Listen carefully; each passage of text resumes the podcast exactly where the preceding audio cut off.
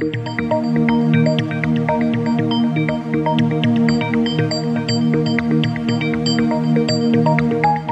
horizonte de hoy de Ramón Pérez Maura. Napoleón Chu en su laberinto. Nuestro ministro de Asuntos Exteriores debe estar teniendo unos días muy entretenidos. Y no sé si sería posible distraer un poco su atención a ver si cambia la ruta desnortada que sigue. En contra del criterio de Napoleón Bonaparte, que sostenía que cuando el enemigo se equivoca no hay que distraerlo, yo no pierdo la esperanza de que Napoleón Chu Álvarez logre alguna vez hacer algo para bien. De nada, ministro. Tuvimos noticia el lunes de que ha convocado al embajador de Rusia para pedir explicaciones de la muerte de Navalny. Ya se sabe que esta vez el enemigo de Putin no ha tenido a bien caerse por una ventana. Más que nada porque las de las prisiones tienen rejas y hubiera sido un poco inverosímil que limara los barrotes para suicidarse. Navalny ha muerto en extrañas circunstancias y sabemos que las autoridades rusas se niegan a entregar su cuerpo a la familia hasta que pase un tiempo prudente para poder borrar pruebas. Así que es de agradecer que Napoleón Chu haya convocado al embajador ruso para presentarle sus protestas. Pero no hubiera estado de menos que aprovechase la visita del legado de Putin para manifestar la protesta de España por la muerte de un desertor ruso en Villajoyosa, Alicante. Esto que llaman ajuste de cuentas cuando la policía no sabe a quién culpar, tiene todos los boletos del sorteo para ser el asesinato por los servicios rusos de un desertor que se llevó con él un helicóptero Mi-8 de combate y se lo entregó a Ucrania. Heroísmos a Putin. Yo no tengo nada que decir sobre cómo se saldan las cuentas de los disertores en Rusia, pero creo que el gobierno de España sí debería tener mucho que demandar sobre asesinatos que tienen lugar en territorio español. No sé cuántos desertores rusos pueden estar asentados entre la amplia comunidad eslava que puebla la costa mediterránea española, pero aquello puede convertirse en el Far West. En otro orden de cosas dentro de este ministerio, supongo que el señor ministro efectivamente será capaz de controlar las iniciativas de la vicepresidente segunda que estaba dispuesta a ir a Gaza a enfrentarse con los israelíes.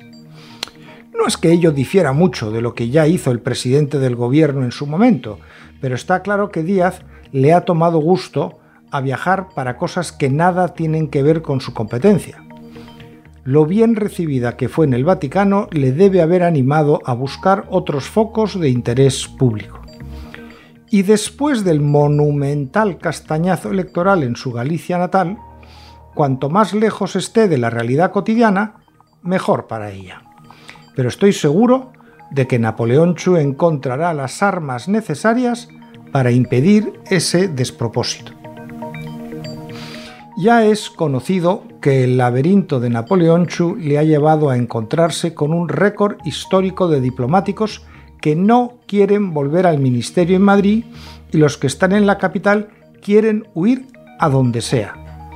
Hay más demandas que nunca para ocupar puestos fuera, aunque sean de segunda. Cualquier cosa menos la caldera de Pedro Botero en que se ha convertido Santa Cruz es sabido que lo habitual era alternar dos destinos fuera y uno dentro. Pero ahora no hay casi nadie que quiera soportar lo que se vive en Madrid. En la asignación de puestos técnicamente todos son de libre designación. La práctica inalterada era aceptar las propuestas de la Junta de la carrera diplomática reservándose tres o cuatro para su designación directa por el ministro lo que se llaman puestos de asterisco. Me aseguran fuentes de la carrera que en este momento y ante los nuevos nombramientos, los puestos de asterisco han pasado a ser decenas. Y convendría clarificar cuántos puestos de asterisco ha señalado Napoleón Chu en Marruecos. Así las cosas, hay que reconocer que la capacidad de Álvarez para ejercer como miembro de la carrera empieza a ser más que cuestionada. En este infierno al que tiene sometidos a sus compañeros, no hace nada por defenderles. A día de hoy hay más embajadores políticos que nunca desde la Constitución de 1978.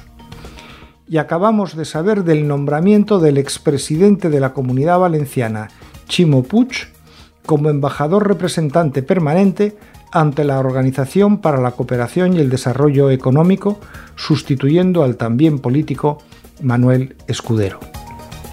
La residencia de la Denue Foc de París es una magnífica jubilación. A los miembros de la carrera ya les pueden ir dando. Que vuelvan a Madrid, a galeras.